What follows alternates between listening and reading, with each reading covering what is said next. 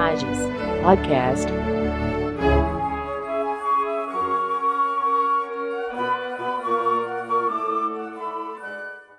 Olá, bem-vindos ao podcast da Escola da Magistratura Federal do Tribunal Regional Federal da Quarta Região.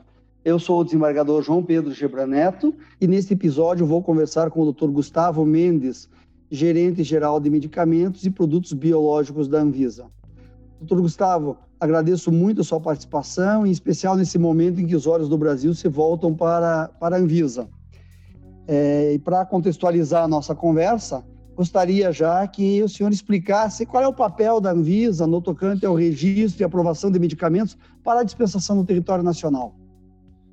Bom, eu queria agradecer a oportunidade de trazer um pouco de conhecimento para todos sobre o papel da Anvisa. Eu acho que nesse momento da, da, da pandemia trouxe muito um olhar muito interessante para a agência, uma visibilidade e esclarecer a nossa função é fundamental. Bom, a Anvisa atua em dois momentos no que a gente, quando a gente diz respeito a medicamentos. O primeiro momento é quando a gente chama de pesquisa clínica sempre que uma pesquisa clínica, que nós chamamos de regulatória, for realizada aqui no Brasil, precisa da anuência da Anvisa. Isso porque a pesquisa clínica nesse com esse objetivo, nesse rito, precisa de uma verificação quanto à sua às suas condições de trazer as respostas regulatórias. Então a gente avalia, por exemplo, se o medicamento que vai ser disponibilizado para os voluntários que participam da pesquisa são seguros, se quais são os dados que mostram que existe um efeito promissor desse medicamento antes de ser utilizado na pesquisa. A gente também avalia o delineamento do estudo, isso significa dizer quantos voluntários vão participar, de que forma esses voluntários vão ser acompanhados durante o estudo, além do, do, aspecto que a gente chama de boas práticas clínicas, que significa dizer que aquele estudo que vai ser realizado no Brasil segue com os padrões científicos e regulatórios necessários para sua condução. Então, esse, esse é o primeiro campo de atuação na área de medicamentos. Não necessariamente um estudo precisa ser realizado no Brasil. Ele pode ser realizado fora do Brasil. E aí, nesse caso, vem a segunda atuação da agência na área de medicamentos, que é o registro do produto. Então, o registro de um produto ou de um medicamento, né, ele pode ser fruto dos medicamentos que passaram por pesquisa clínica aqui no Brasil ou medicamentos que vieram de fora e realizaram suas pesquisas lá no exterior.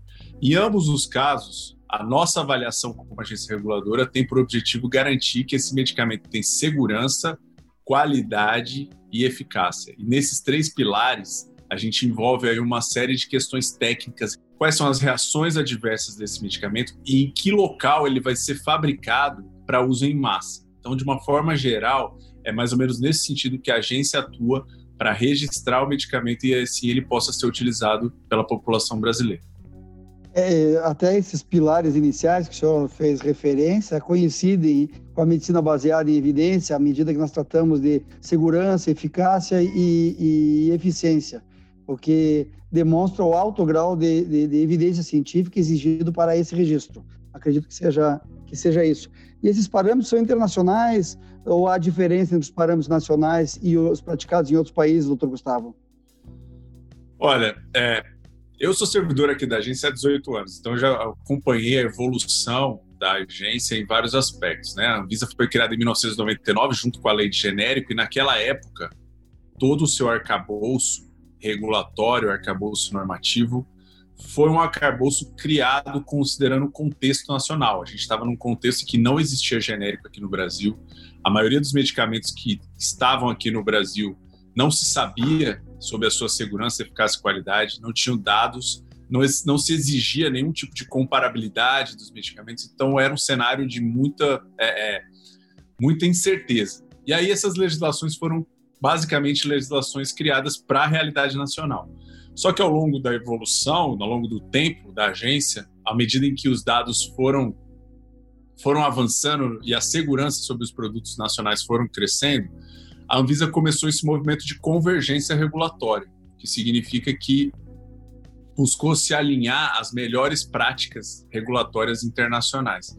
E aí, nesse sentido, esse caminho culminou em 2019, no seu auge, em que a Anvisa foi aceita como membro gestor do ICH, que é um dos principais fóruns para harmonização de requisitos, é, EMA, FDA, Japão, que são as agências fundadoras do ICH, mas já temos aí aproximadamente 30 agências de renome que fazem parte desse grupo, que compartilham das regras. Para que a Visa fosse aceita nesse grupo, nesse seleto grupo, a gente precisou se comprometer a alinhar os, os requerimentos no Brasil com os lá de fora. Então, por isso que eu posso afirmar com muita tranquilidade de que o que a gente pratica aqui é muito alinhado com o que é praticado lá fora. É, e salvo engano, agora quando a, a Anvisa faz a visita a laboratórios e faz um atestado hoje, ela começa a ter a mesma é, validade que outras agências fazem ao redor do mundo, havendo essa troca de, de certificação. Sim, é. Esse é um outro fórum que chama PIX, que também é um fórum muito importante, que trata especificamente da questão de, de inspeção, do que a gente chama de boas práticas de fabricação, né? Porque é, para que o medicamento, como eu disse, para que o medicamento possa ser disponibilizado e a gente tenha certeza de que ele vai ser fabricado sempre nas mesmas condições, preservando a sua qualidade, nós precisamos garantir que a empresa tenha essas boas práticas de fabricação.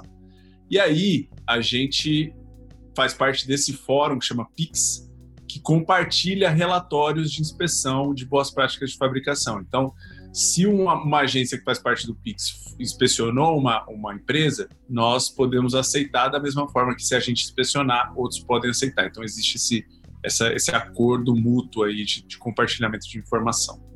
Eu gostaria que o senhor abordasse ainda dois aspectos no que diz respeito ao registro é, desses medicamentos barra produtos. É, o primeiro deles é como que se inicia o processo de registro usualmente é, e na falta de iniciativa, por exemplo, dos laboratórios, se é possível a, a Anvisa é, atuar de ofício ou é, haver a solicitação de algum outro ente. E também, na sequência, sobre a formação de preço dos produtos que são comercializados no Brasil. Bom, é, o registro é uma solicitação feita por uma empresa. Então, na verdade, é uma, pensando né, um pouco, assim, eu sou, eu sou um farmacêutico, né, então eu não posso entrar muito no juridiquês aqui, mas pensando pensando um pouco na estrutura legal que é o registro, nada mais é do que uma concessão do Estado para que uma empresa possa comercializar um produto, né? E nesse sentido, a empresa tem que montar um dossiê de informações mostrando que aquele produto tem segurança, tem qualidade e eficácia para a agência, para que a agência possa avaliar e dar essa essa chancela. E nessa, nessa chancela, uma série de compromissos também são adotados pela empresa, porque a empresa também se compromete a monitorar os resultados desse produto, e, e por isso, então, que essa concessão que o Estado dá para uma empresa comercializar ou disponibilizar um medicamento é uma concessão que, que implica compromissos. E por isso, então, é a empresa que, vendo que tem condições de cumprir com esses compromissos e de cumprir com os requisitos de segurança, qualidade e eficácia, solicita para a agência o, o, registro. Até hoje eu nunca vi essa figura do, de, do registro compulsório ou acionamento por parte da, da Anvisa para que uma empresa possa obrigatoriamente solicitar esse registro, justamente porque para que esse registro possa ser concedido, precisa a empresa se comprometer com tudo isso com todas essas ações de monitoramento e de apresentação de dados. Então, é, é, não existe essa figura, pelo menos eu desconheço até o momento, essa, essa figura do, do registro compulsório. Bom, é, eu, a pergunta também tem, tem razão de ser, porque às vezes tem produtos não registrados na Anvisa e que as pessoas pedem para que seja importado, para que seja disponibilizado, inclusive para o Sistema Único de, de, de Saúde e há, digamos assim, um, um, um, vácuo, uma inércia do laboratório que às vezes faz até de modo indireto propaganda no mercado nacional, mas não postula o registro e acaba tendo esse impacto e por vezes até interesse das famílias de, de, de pacientes na obtenção do produto e esse produto não é ofertado no, no mercado brasileiro, ainda que possa eventualmente ser importado. Sim, essa é uma questão bastante crítica, né? A gente tem eu já participei de alguns fóruns discutindo essa questão da judicialização da saúde. Isso envolve muito isso que você colocou, o fato de que é, é, você perguntou do preço também, que eu esqueci de responder na última pergunta, né? E isso impacta, tem muito a ver com isso que a gente está falando, porque é, o registro implica também a determinação de um preço para esse medicamento. A determinação do preço não é uma atribuição da Anvisa exclusiva. A Anvisa faz parte dessa Câmara de Medicamentos, que é, que é uma Câmara interministerial. Então, tem o Ministério da Saúde, o Ministério da Economia, vários ministérios que olham para diferentes aspectos e de, deliberam sobre o preço que um medicamento vai, vai poder, o preço máximo ao consumidor que o medicamento vai poder é, é, oferecer. E, e, isso levando em conta o investimento, os estudos que foram realizados, é, a comparação com o que é praticado no exterior. Então, uma série de critérios ali que definem esse preço a ser, a ser é, é, praticado.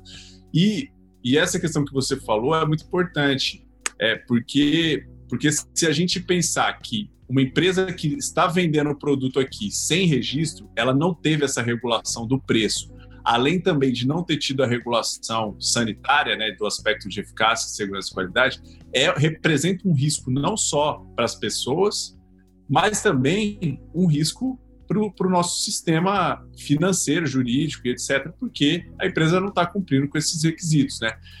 A gente trata aqui na Anvisa esses casos como excepcionalidades. Então, as excepcionalidades que, de, de, de importação em casos específicos é, é, tendo em vista também determinações muitas vezes judiciais, a gente, a gente trata dessa forma, mas nós sabemos que o modelo ideal é o modelo em que a agência avalia todos esses dados e, a, e, e o preço é definido.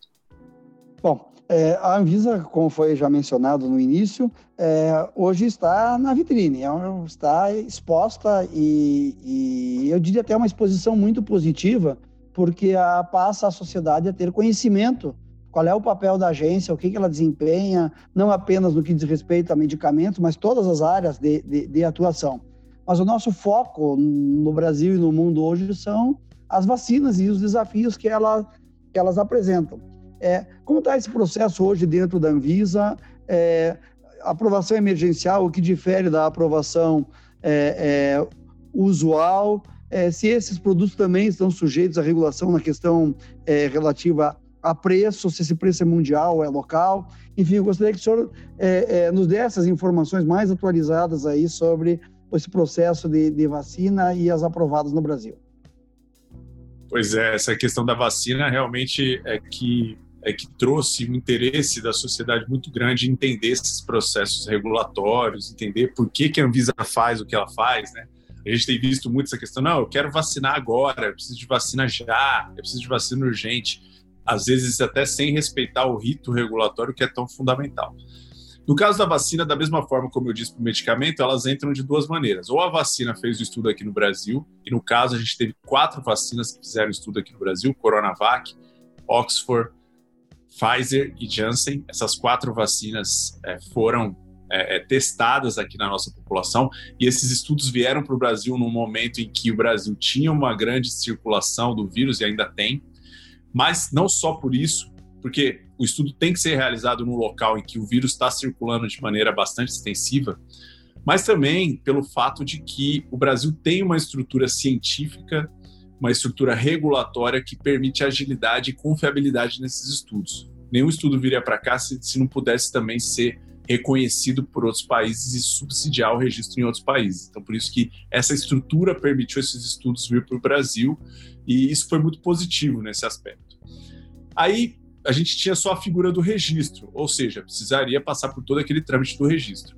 Mas, tendo em vista que, considerando as nossas discussões com as outras agências reguladoras, alinhamento com as práticas regulatórias que estavam sendo realizadas no exterior, nós vimos que seria possível criar um instrumento regulatório para facilitar o acesso a essas vacinas de maneira mais célere. E foi então que surgiu o Guia de Autorização de Uso Emergencial.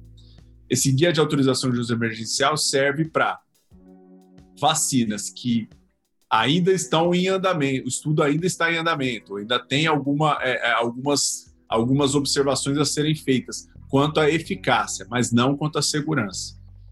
Nesse contexto, poderíamos já, tendo em vista que os dados são muito promissores de eficácia, ou seja, atingiu aquele mínimo percentual que foi estabelecido inter internacionalmente de 50%, poderia-se então conceder o acesso a grupos específicos mais vulneráveis para que se pudesse então é, é, já minimizar os efeitos deletérios da pandemia, né? principalmente de onerar o sistema de saúde, ou de, de evitar mortes, casos graves, etc. Então, nesse contexto foi que o guia de autorização de uso emergencial foi publicado em dezembro aqui no Brasil. E aí, inicialmente, foi pensado para essas quatro vacinas. São as quatro vacinas que, que estavam com estudo aqui no Brasil e que a gente estava acompanhando desde lá, desde lá do começo né, dos, dos estudos. Nós participamos das discussões, nós sabíamos quais eram os critérios para esses estudos serem realizados, tudo isso. E aí, depois, então, foi que é, a gente, em janeiro, concedeu autorização de uso emergencial para duas vacinas duas das quatro pediram essa, essa autorização de uso emergencial e da mesma maneira cabe à empresa pedir essa autorização, tendo em vista a necessidade de cumprir com os requisitos e, e disponibilizar doses, etc. E aí foi então que, depois da, da, aprovação dessas duas e depois do, de observar que já tinham conhecimento de como autorizar, quais eram os riscos, etc., nós mudamos esse guia de autorização de uso emergencial que tinha um requisito de ter o fase 3 aqui no Brasil justamente para restringir a essas quatro vacinas e expandir para outras possibilidades, já que a gente sabia que com essas duas a gente não teria é, uma cobertura vacinal suficiente para o tamanho do nosso país. E aí a gente então mudou esse guia e foi assim que a gente é, é, retirou esse requisito do fase 3 e permitiu que estu é, vacinas que tivessem estudo lá fora pudessem vir para o Brasil.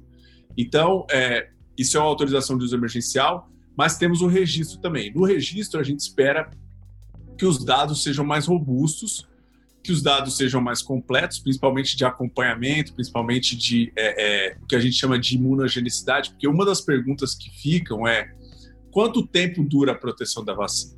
E esse dado precisa ser acompanhado, precisa ser monitorado para a gente chegar numa resposta exata.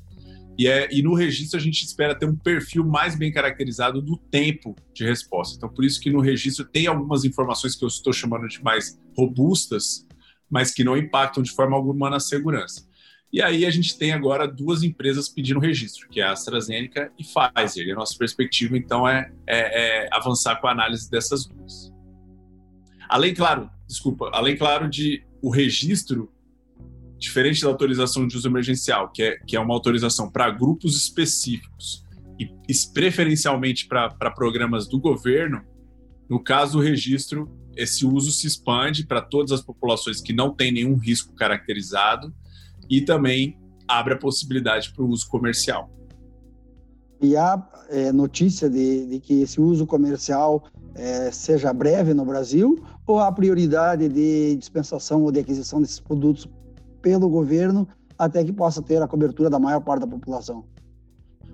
Olha, é, a, na Anvisa, a Anvisa colocou a autorização de uso emergencial como preferencialmente para o governo e o registro sem essa restrição. Então, poderia, sendo registrado, poderia sim ser comercializado.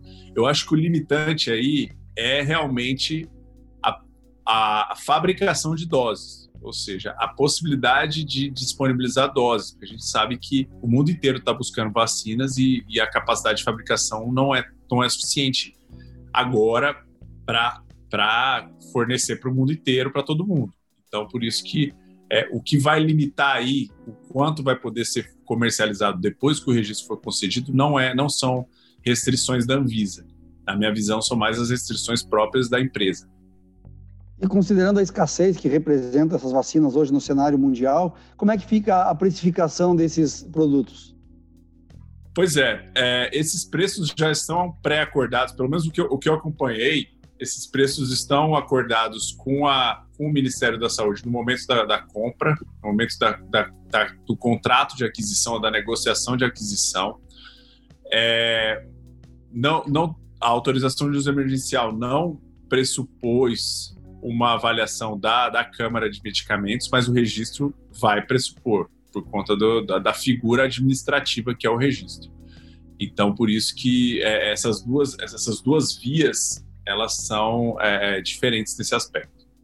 Então, tentando fazer um, um, um juízo quase que de prognóstico, é, noticiou-se agora recentemente que Israel te, estaria desenvolvendo, ou já desenvolveu um medicamento para é, combate às pessoas que contraíram a coronavírus. É, há notícias disso? É, é, a Anvisa já vem acompanhando essa notícia de Israel? Se há algum medicamento no cenário para a, a Covid? nós já acompanhamos vários medicamentos promissores para a Covid, né? E o, os medicamentos basicamente se dividem em duas situações. Tem medicamentos que são antivirais, então são medicamentos que seriam utilizados ali num eventual tratamento precoce ou mesmo nos, nas fases iniciais de contaminação para impedir a replicação do vírus. E aí temos é, o que, que foi promissor, que foram promissores, né? Remdesivir, é, hidroxicloroquina, ivermectina, todos esses eram antivirais que eram promissores para essa fase viral. E temos aqueles outros medicamentos que são da fase inflamatória da doença. Então, são anticorpos monoclonais, anti-inflamatórios, que, que atuariam nessa segunda fase. É, todos, todos os dados que nós vimos até o momento não suportam ou não subsidiam o que a gente chama de inclusão de indicação em bula ou mesmo registro. É, é são dados promissores, mas a gente já aprovou mais de 40 estudos aqui no Brasil desses de medicamentos e até o momento não tivemos nenhuma empresa ou nenhum dado que pudesse ser, se reverter num medicamento eficaz e seguro para a Covid. Então, por isso que a gente está nessa situação ainda, contando com as vacinas. E tem a perspectiva também dos soros hiperimunes, né? Os soros de cavalo, você falou aí.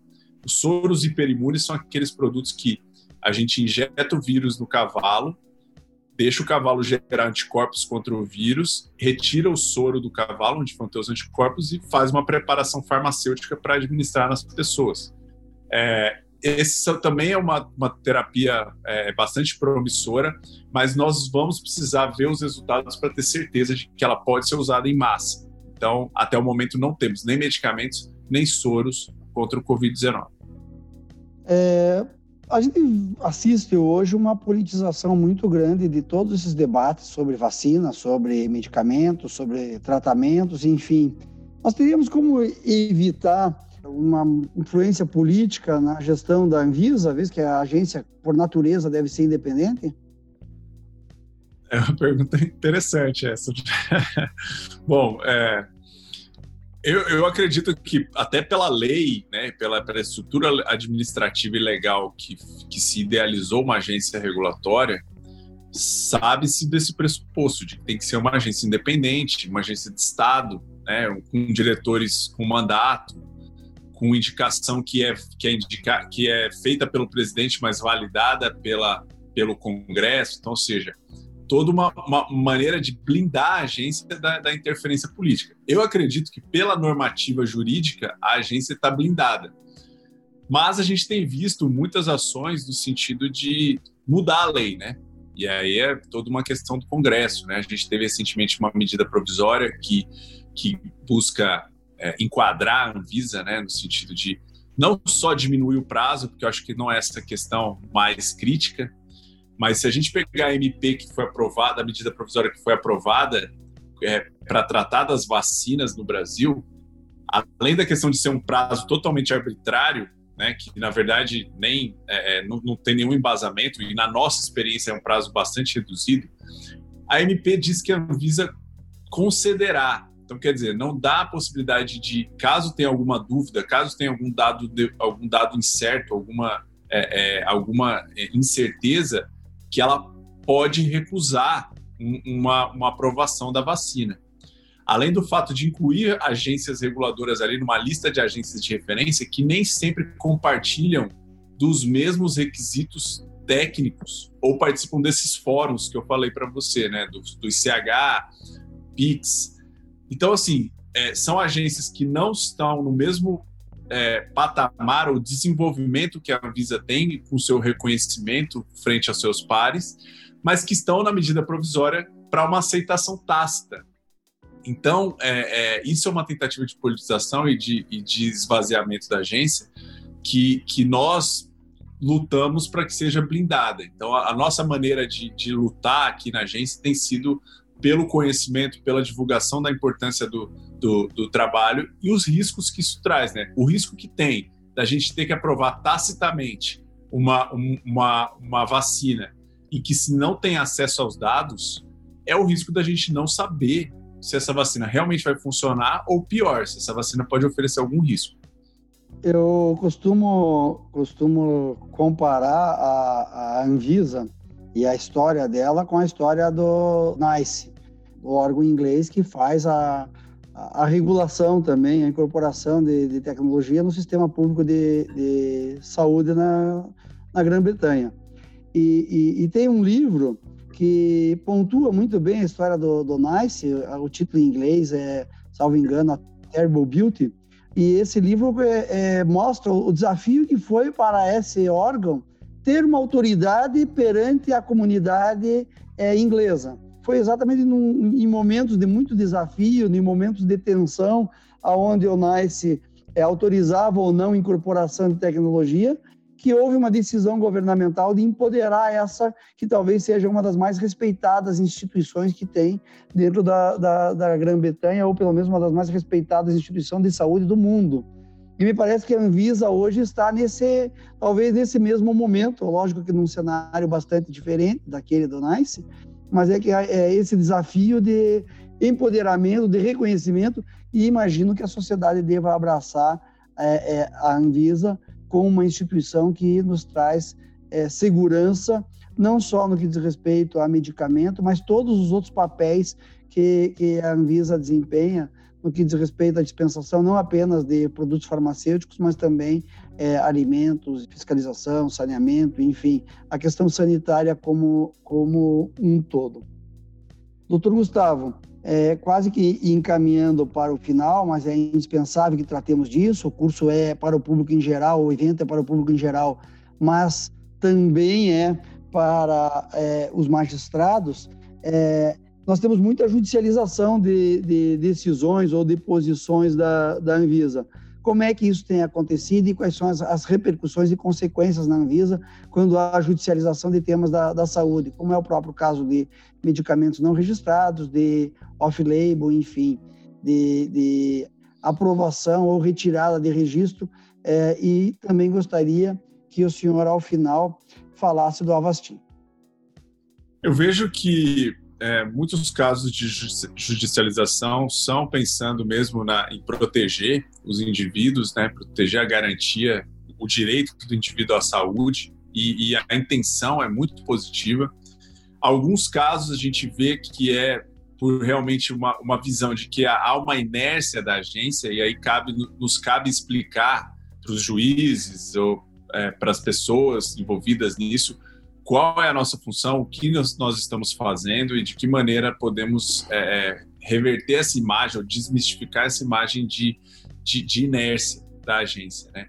Então, o que a gente vê de, de, prejuízo é o que a gente falou, né? O prejuízo de se ter uma, uma judicialização é o fato de que pode ser que algumas vezes o medicamento ou o produto não é, não esteja cumprindo com requisitos que são fundamentais para assegurar qualidade, segurança e eficácia da, da, do, do, produto naquela indicação ou para aquela população. Então, por isso que, falando agora da judicialização do uso off-label, né? a gente falou da judicialização nos casos de medicamentos que não, não pedem registro aqui no Brasil, que é uma estratégia que é, na minha visão, bastante prejudicial para o sistema brasileiro, porque a empresa vai, ela, ela vai colocar o preço que ela entende que é o preço que ela pratica no exterior e que, ou às vezes nem isso, né? Eu já vi casos em que é, a empresa estava cobrando até 100 vezes mais caro do que ela praticava no exterior, porque ela sabia que haveria uma judicialização, que havia uma judicialização que o, que o Ministério da Saúde ou o governo estadual precisaria comprar porque estava judicializado, então não tinha chance de negociar preço. E aí foi um abuso, né? Foi um abuso com o dinheiro público. Né? Então, é, é, é, tem que ter essa preocupação em, em, em, regular esse produto, não só no aspecto do preço, mas também na própria segurança, eficácia e qualidade. Né? É, mas a questão do off-label também. A questão do off-label é o seguinte: muitas vezes é, é, se fala que o uso off-label tem um embasamento científico, mas essa questão, quando o estudo não é feito de uma maneira que traga confiança, confiabilidade de que realmente esse estudo é, mostra essa é, essa segurança, essa qualidade, essa eficácia desse produto, muitas vezes essa indicação não se reverte na bula. E aí é por isso, então, que a gente tem casos em que. Um exemplo, vamos pensar num exemplo bastante é, é, real, mas os medicamentos para Covid, hidroxicloroquina, ivermectina, todos foram usados off-label. as evidências que embasaram o uso off-label desse produto são evidências que, para a visão regulatória, não são suficientes para se incluir na bula uma indicação como essa. Mas existe uma série de outras evidências que podem trazer para o médico uma, uma proposta para o paciente para que ele, que ele use esse produto em caráter off-label, assumindo todos os riscos, claramente, e, e deixando muito esclarecido quais são os, os, é, é, os dados que existem. Né? Então, assim, a Anvisa não regula o uso off-label, com exceção de um caso, que é o que você comentou, que é o caso do Avastin. O caso do Avastin foi um caso único que aconteceu em que houve uma discussão entre Anvisa e Ministério da Saúde, Conitec, que em que a empresa não queria colocar essa indicação em bula, mas as evidências eram evidências bastante sólidas de que era seguro, era eficaz, e aí então a Anvisa, por meio de uma resolução específica com prazo de duração, colocou essa possibilidade de, de, de uso off-label do Avastin, que é o bevacizumab, um produto que é, é um anticorpo monoclonal. Então, é uma questão que é bastante complicada e depois disso acabou não, não tendo mais casos de, de aprovação de uso off-label.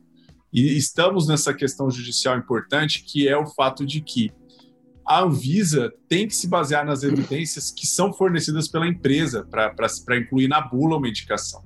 Além do que, se a indicação não está em bula, não existe o compromisso da empresa em monitorar o, o desempenho desse produto, monitorar quanto a possíveis eventos adversos, quanto a possíveis reações que possam acontecer com esse medicamento. Então, se a gente está usando off-label, tem que saber que o uso off-label, a empresa tira, ela, ela se isenta de qualquer responsabilidade de monitoramento. É uma prerrogativa legal dos profissionais de saúde prescrever, mas quando a gente vai para institucionalizar o uso off-label, a gente passa por essa questão de que alguém vai ter que se responsabilizar por esse uso. E aí pode ser o Ministério da Saúde, mas eu sei que a Anvisa, pelo arcabouço normativo que tem, não se responsabilizaria também. Bom, no caso do Avastin, é, ele está hoje autorizado a comercialização para o uso off-label dele no Brasil?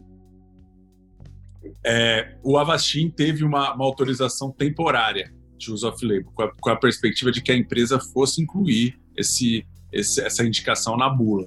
Mas aí é, expirou o prazo pra, da, da, da norma e a empresa não incluiu essa indicação em bula. E aí, então, hoje não, não é. O uso off-label não está regula, regulamentado na Anvisa. Mas ele está registrado no Brasil para venda. Registrado sim. Sim, ah. registrado sim. Só que aí, a, a, não estando, não estando é, o uso off-label autorizado pela Anvisa, não dá para fornecer pelo SUS, né? Compreendi. Isso é um grande problema, né, hoje, porque... É um grande problema. A, é um grande a, a, disparidade de custo entre ele e, e, o correlato, que é o Lucentes, para a, a finalidade oftalmológica que, que se destinava, é, é uma diferença de preço muito grande. E é, ambos os laboratórios foram punidos na Itália por má prática, má conduta, em força de arranjos que fizeram lá exatamente para que o, salvo engano, o Avastin se retirasse do mercado italiano e o Lucentis permanecesse, que era o, o medicamento mais caro. É, esse é um, um desafio, é, acho que, para o Brasil. É, é, um desafio. E eu acho que você falou, é, desembargador, sobre o, a questão do, é, do empoderamento. Eu acho que uma outra instituição que tem que ser empoderada aqui no Brasil, e eu faço parte também, que é a Conitec, Conitec é equivalente ao NICE, né? Aqui no o NICE lá na, na, Inglaterra é equivalente à Conitec aqui no Brasil. E a gente usa muitas referências no âmbito da Conitec da, do NICE. E é, eu acho que a Conitec tem um poder de negociação muito grande, que é justamente esse empoderamento, que é a capacidade de dizer, olha, nós vamos comprar, nós vamos recomendar a incorporação, mas você, empresa, precisa regular, regularizar essa indicação ou resolver essa questão aí é, é, que, que, inviabiliza o uso do produto junto à Anvisa. Então, eu acho que ao invés da, do Estado ter que se, se mudar suas normativas para poder se adequar ao interesse da empresa, eu acho que tinha que ser o contrário. A empresa tem que se adequar aos interesses é, é é, do Estado. É claro que a gente sabe que essa é uma questão muito difícil, principalmente quando fala de saúde, né, em que muitas vezes o paciente não pode esperar É, e, e, aí é, isso torna o problema sério, mas é, é, uma, é uma equação complicada que a gente tem que ponderar em vários, vários aspectos, né? Bom, doutor Gustavo, a palavra está aberta para suas considerações finais aí. É, eu queria agradecer, desembargador, pela oportunidade mais uma vez. Queria dizer que essa, essa, esse trabalho de, de educação e principalmente trazer a agência reguladora como parte desse processo é, é fundamental para nós. E estamos aqui, deixar esse recado final de que nós estamos aqui como uma agência de Estado independente. Espairou muita dúvida sobre a politização da própria Anvisa, né? mas a gente é, tem buscado arduamente se desvencilhar desse aspecto político e nos consolidar como agência de Estado.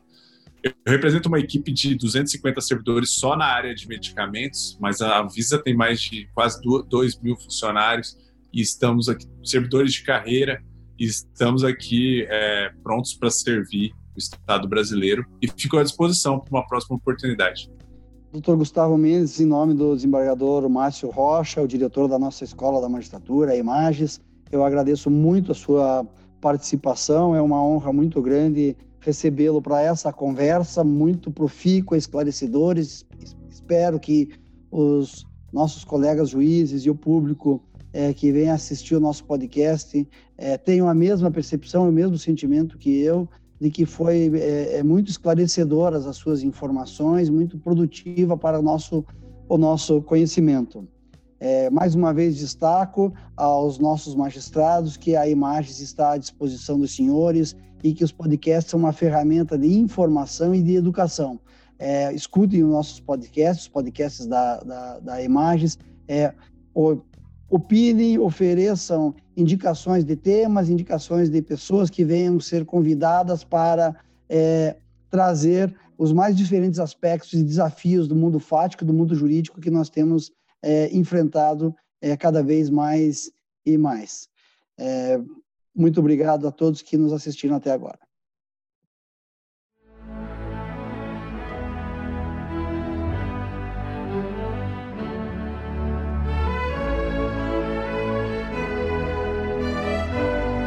Imagens Podcast